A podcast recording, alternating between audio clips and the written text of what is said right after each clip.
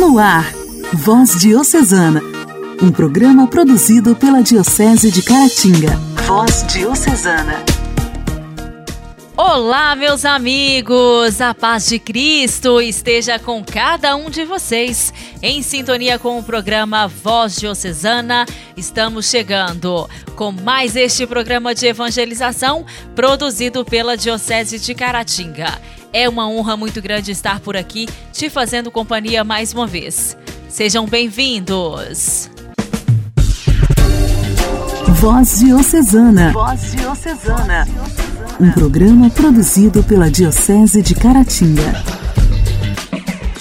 Hoje, dia 20 de abril, nós celebramos o dia de Santa Inês de Montepulciano. Italiana, nasceu numa aldeia chamada Graciano, vizinha da cidade de Montepulciano. Filha de uma rica família chamada Seguini, aos quatro anos já sabia rezar as orações do Pai Nosso e Ave Maria. Desde os seis anos, disse aos pais que queria se tornar freira. Eles, porém, não aceitavam. Santa Inês viveu experiências místicas e de forte combate espiritual. Uma delas foi quando sofreu um ataque por demônios que assumiram a forma de corvos e feriram sua cabeça com as garras e bicos. Ao chegar em casa, os pais ficaram muito preocupados com o que aconteceu e, mesmo a contragosto, permitiram a entrada tão cedo, aos nove anos, no convento das Freiras de São Domingos. Aos 15 anos, foi eleita superiora devido à grande percepção da realidade, sua maturidade. Em sua vida de oração, quando rezava, entrava em êxtase e até demoradas levitações. Brotavam rosas e lírios com perfume onde ela ajoelhava para rezar. Devido aos inúmeros acontecimentos sobrenaturais, as irmãs de sua congregação testemunharam muitos destes fenômenos. Possuía uma grande determinação, o dom da profecia, a uma vida de santidade já em sua juventude. Se dispôs a evangelizar um famoso prostíbulo que havia próximo do local onde vivia ela profetizou que ali seria um convento. Evangelizou um grande número de mulheres naquele local, anunciando o Evangelho de Jesus, mostrando-lhes um sentido novo para suas vidas e a misericórdia de Deus. Grande foi a conversão daquelas mulheres que deixaram a prostituição e o local se tornou um convento habitado por ex-prostitutas e destacou por modelo de virtude de ordem, de amor, de oração e de fraternidade entre as irmãs. Testemunho da presença e ação de Deus na recuperação das pessoas que não tinham mais esperança. Inês faleceu no dia 20 de abril de 1317, aos 43 anos, acometida por uma grave e dolorosa enfermidade. Seu túmulo passou a ser local de peregrinação e grandes milagres aconteceram ali por sua intercessão. Seu corpo se encontra incorrupto. Foi encontrado em perfeito estado de conservação e enviado para a Igreja Dominicana, em Orvieto, onde se encontra até hoje. Em 1726 foi canonizada pelo Papa Bento XIII. Santa Inês de Montepulciano, rogai por nós. A alegria do Evangelho. Evangelho. Oração, leitura e reflexão. Alegria do Evangelho. O Evangelho de hoje será proclamado e refletido por Dom Alberto Taveira, arcebispo de Belém.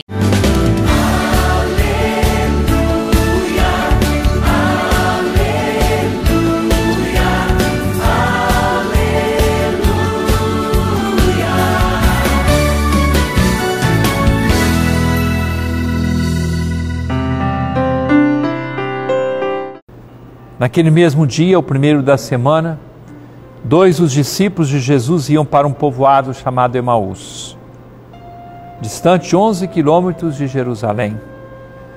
Conversavam sobre todas as coisas que tinham acontecido.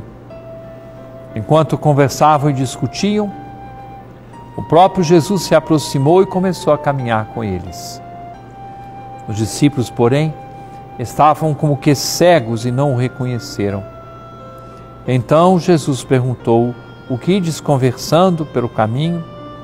Eles pararam com o rosto triste e um deles, chamado Cleofas, lhe disse: Tu és o único peregrino em Jerusalém que não sabe o que lá aconteceu nesses últimos dias?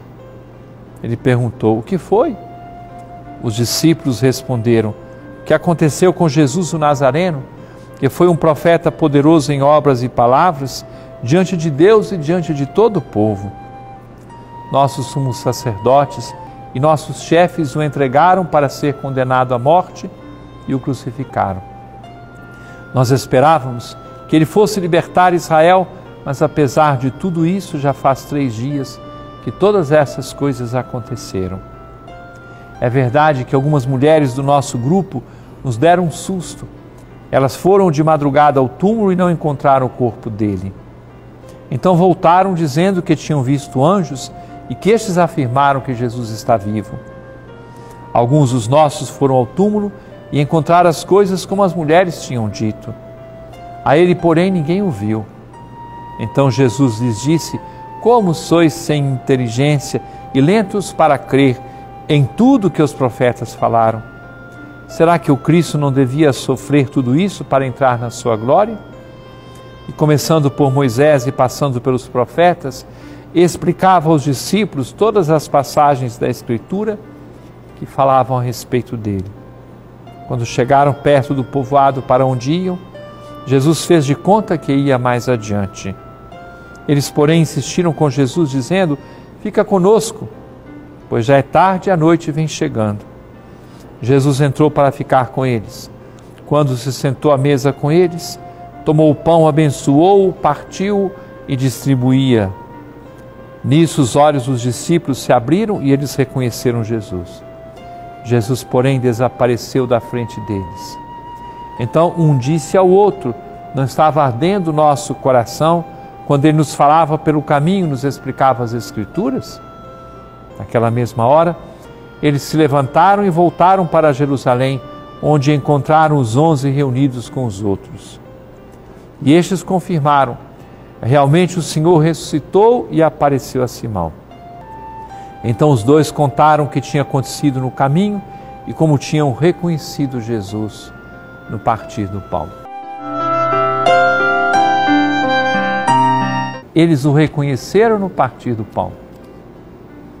Dentro de poucos meses, a cidade de Belém acolherá o Brasil inteiro para o 17º Congresso Eucarístico Nacional.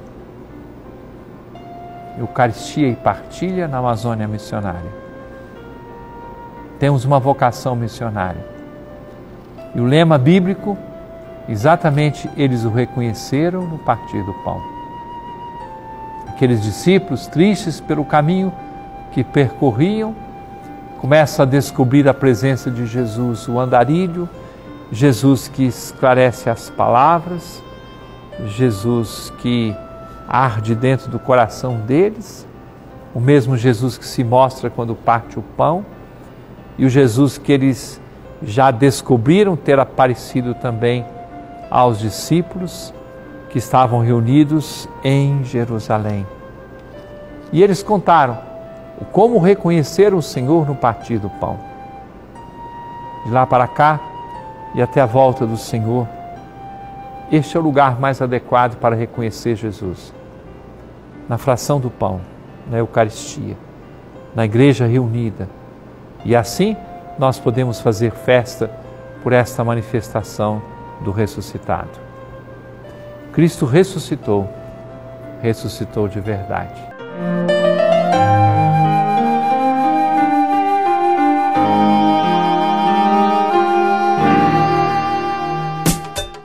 Diálogo Cristão. Temas atuais à luz da fé. Diálogo Cristão.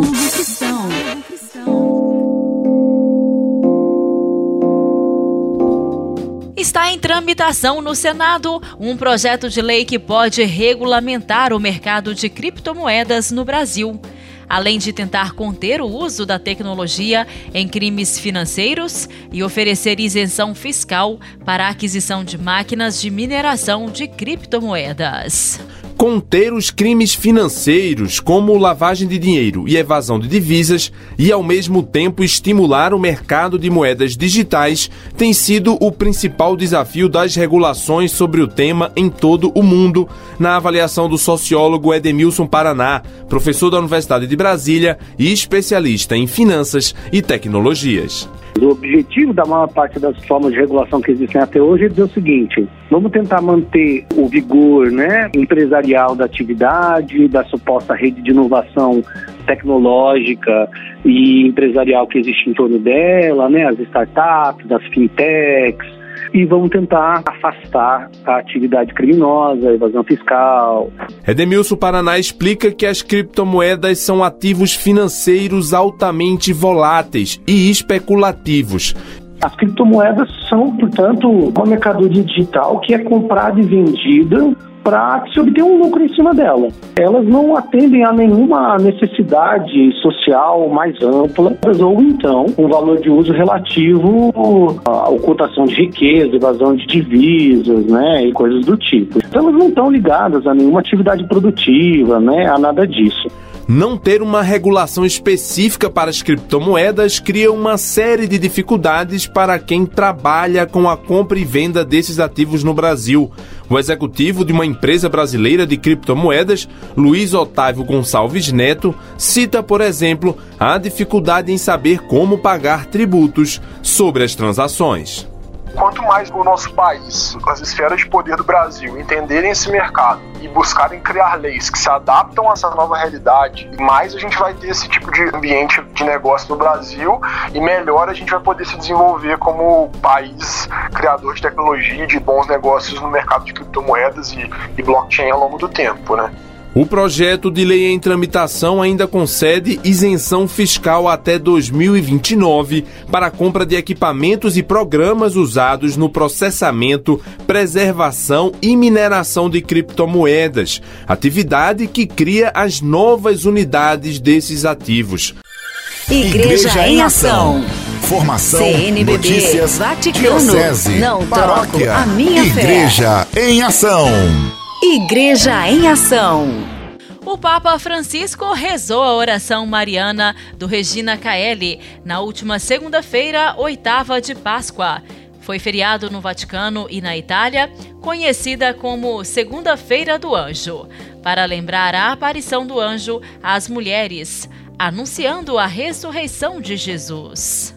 Segundo Francisco, os dias da oitava da Páscoa são como um único dia em que a alegria da ressurreição é prolongada. Assim, o Evangelho da liturgia de hoje continua nos falando do ressuscitado, da sua aparição às mulheres que tinham ido ao túmulo. Jesus vai ao encontro delas e as saúda. Depois, diz a elas duas coisas que são boas para nós também acolhermos como um dom da Páscoa, frisou o Papa. Primeiro, ele as tranquiliza com as seguintes palavras: Não tenham medo. O Senhor sabe que i timori sono i nostri nemici quotidiani. Sa pure che le nostre paure nascono dalla grande paura, la paura della morte, o Senhor sabe que os medos são nossos inimigos diários. Ele também sabe que nossos medos provêm do grande medo, o medo da morte. Medo de desaparecer, de perder entes queridos, de estar doente, de não conseguir fazer mais. Mas na Páscoa, Jesus venceu a morte. Ninguém mais, portanto, pode nos dizer de forma mais convincente: não tenha medo. O Senhor o diz ali mesmo, ao lado do túmulo do qual ele saiu vitorioso. Ele nos convida assim a sair dos túmulos dos nossos medos. Ouçamos bem, sair dos túmulos de nossos medos, porque nossos medos são como túmulos, eles nos enterram dentro. Segundo o Papa, Jesus sabe que o medo está sempre agachado à porta de nossos corações e que precisamos ouvir dizer: não tenha medo, na manhã de Páscoa como na manhã de cada dia. Irmão, irmã que acredita em Cristo, não tenha medo. Eu, nos diz Jesus, provei a morte por você, tomei seu mal sobre mim. Agora eu ressuscitei para lhe dizer: Estou aqui com você para sempre. Não tenha medo, sublinhou o pontífice. Como podemos concretamente combater o medo? perguntou o Papa, respondendo com a segunda coisa que Jesus disse às mulheres: Vão anunciar aos meus irmãos que se dirijam para a Galileia. Lá eles me verão. Andate ad annunciare. La paura si chiude sempre in noi stessi. Ci chiude in noi stessi. Gesù invece ci fa uscire. Vão e anunciem. O medo sempre nos fecha em nós mesmos. Jesus, ao invés, nos faz sair e nos envia aos outros. Aqui está o remédio. Mas eu, podemos dizer, não sou capaz. Aquelas mulheres certamente não eram as mais adequadas ou preparadas para anunciar o ressuscitado, mas o Senhor não se importa. A Ele importa que se saia e se anuncie, porque a alegria da Páscoa não é para ser guardada para si mesmo. A alegria de Cristo é fortalecida ao doá-la, se multiplica quando se compartilha. Se nos abrimos e levamos o Evangelho, nosso coração se expande e supera o medo. Este é o segredo: anunciar para vencer o medo. O Papa disse que o Evangelho de hoje nos diz que o anúncio pode encontrar um obstáculo: a falsidade. Na verdade, o Evangelho narra um contra-anúncio, o dos soldados que haviam guardado o sepulcro de Jesus. Eles são pagos com uma boa soma de dinheiro e recebem estas instruções. Digam isto: seus discípulos vieram de noite e o roubaram enquanto dormíamos. Vocês estavam dormindo? Vocês viram no sono quando eles roubaram o corpo? Há ali uma contradição, mas uma contradição que todos acreditam, porque há dinheiro envolvido. É o poder do dinheiro, aquele outro senhor que Jesus diz para nunca servir. Há dois senhores, Deus e o dinheiro. Nunca servir, sublinhou Francisco. Ecco la falsità, ecco la logica dell'occultamento che si oppone all'annuncio della verità. È un richiamo anche per noi, le falsità, Aqui está a falsidade, a lógica da ocultação que se opõe à proclamação da verdade é um lembrete para nós também. A falsidade nas palavras e na vida polui o anúncio, corrompe por dentro, leva de volta ao túmulo. O ressuscitado, ao invés, quer nos tirar dos sepulcros, das falsidades e das dependências. Diante do Senhor ressuscitado existe outro Deus, o Deus dinheiro, que suja tudo, que arruína tudo, fecha as portas para a salvação. E isso está para todo lado. Na vida cotidiana, há a tentação de adorar o Deus dinheiro. Segundo Francisco, nós nos escandalizamos quando, através da informação, descobrimos mentiras e enganos na vida das pessoas e na sociedade. Mas vamos também dar um nome às falsidades que existem dentro de nós e coloquemos essas nossas opacidades diante da luz de Jesus ressuscitado. Ele quer levar à luz as coisas escondidas para nos tornar testemunhas transparentes e luminosas da alegria do Evangelho, da verdade que nos liberta, concluiu o Papa, pedindo a Maria, Mãe do Ressuscitado, que nos ajude a vencer nossos medos e nos conceda a paixão pela verdade. Voz Diocesana. Voz Diocesana. Um programa produzido pela Diocese de Caratinga.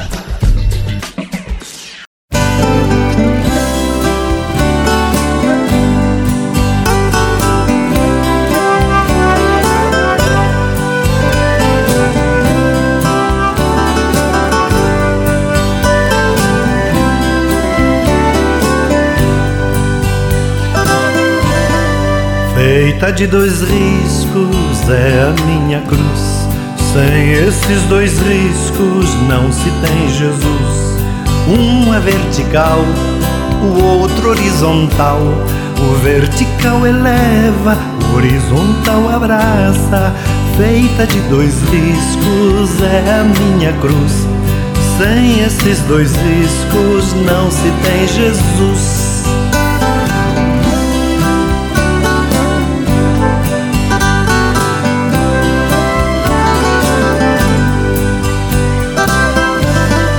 Feita de dois riscos é a minha fé. Sem esses dois riscos, religião não é. Um é vertical, o outro horizontal. Um vai buscar na fonte, o outro é o aqueduto, feita de dois riscos, é a minha fé. Sem esses dois riscos, religião não é.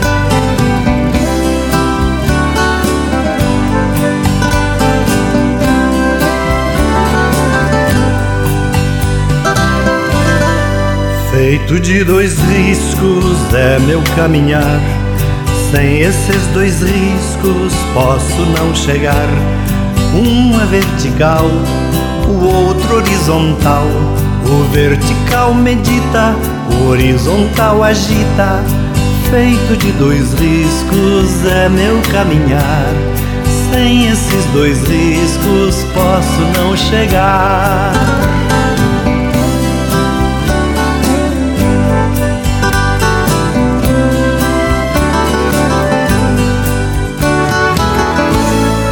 Feita de dois riscos é a minha cruz. Sem esses dois riscos não se tem Jesus. Um é vertical, o outro horizontal. O vertical eleva, o horizontal abraça. Feita de dois riscos é a minha cruz. Sem esses dois riscos não se tem Jesus.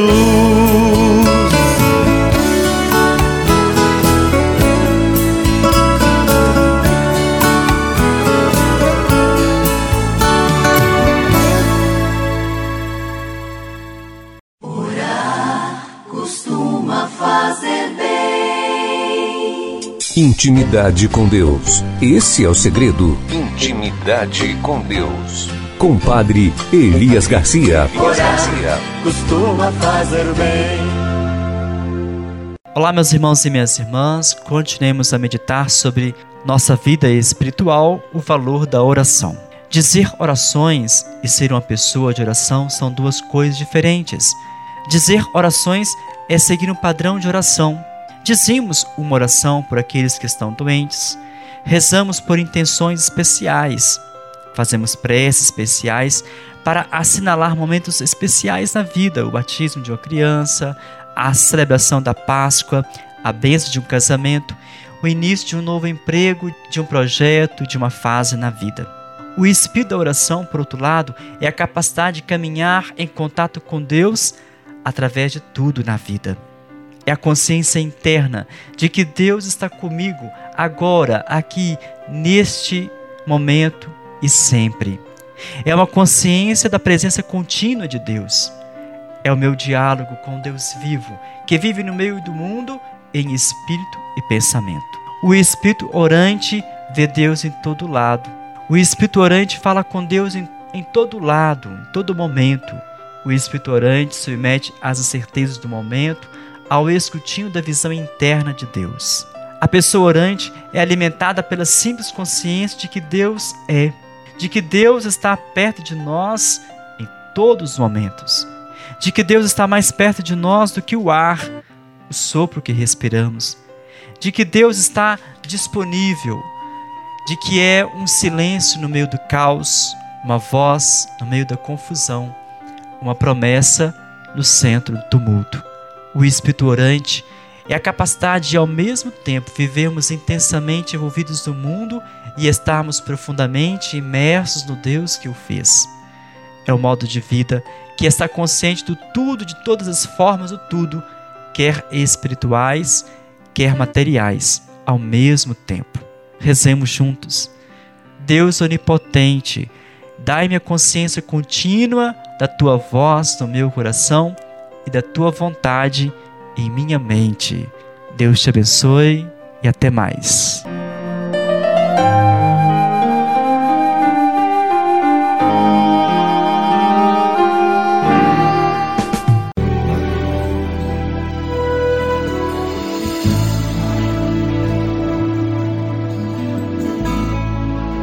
ao que está sentado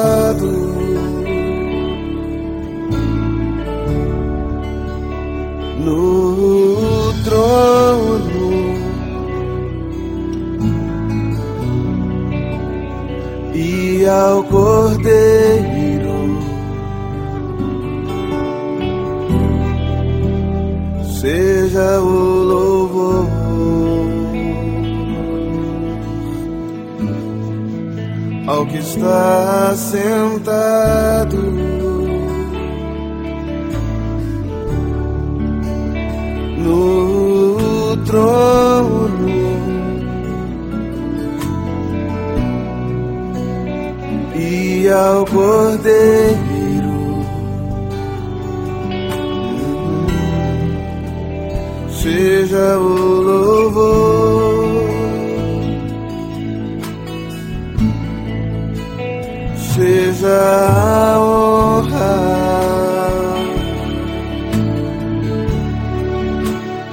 seja a glória,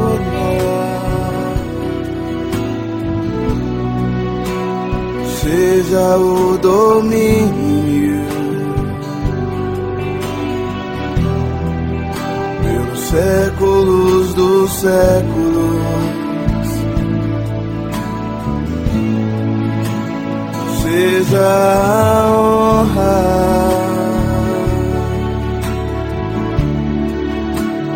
seja a glória,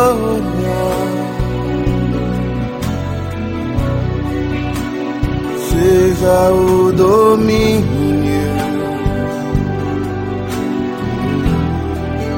pelos séculos dos séculos.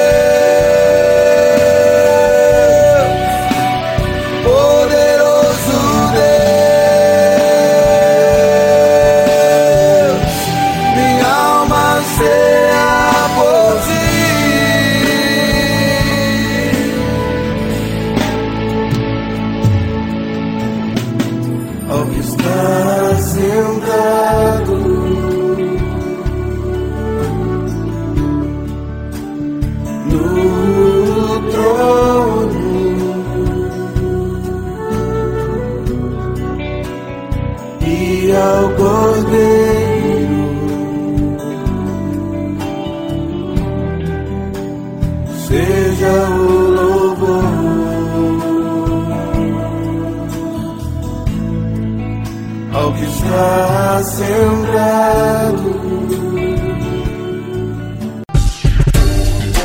Voz Diocesana. Voz Diocesana. Um programa produzido pela Diocese de Caratinga. Caros ouvintes, o Voz Diocesana de hoje está terminando. Muito obrigada pela audiência. Continue sintonizado em sua rádio preferida. Nós voltamos amanhã, se Deus quiser. Forte abraço. Você ouviu Voz Diocesana, um programa da Diocese de Caratinga. Voz Diocesana.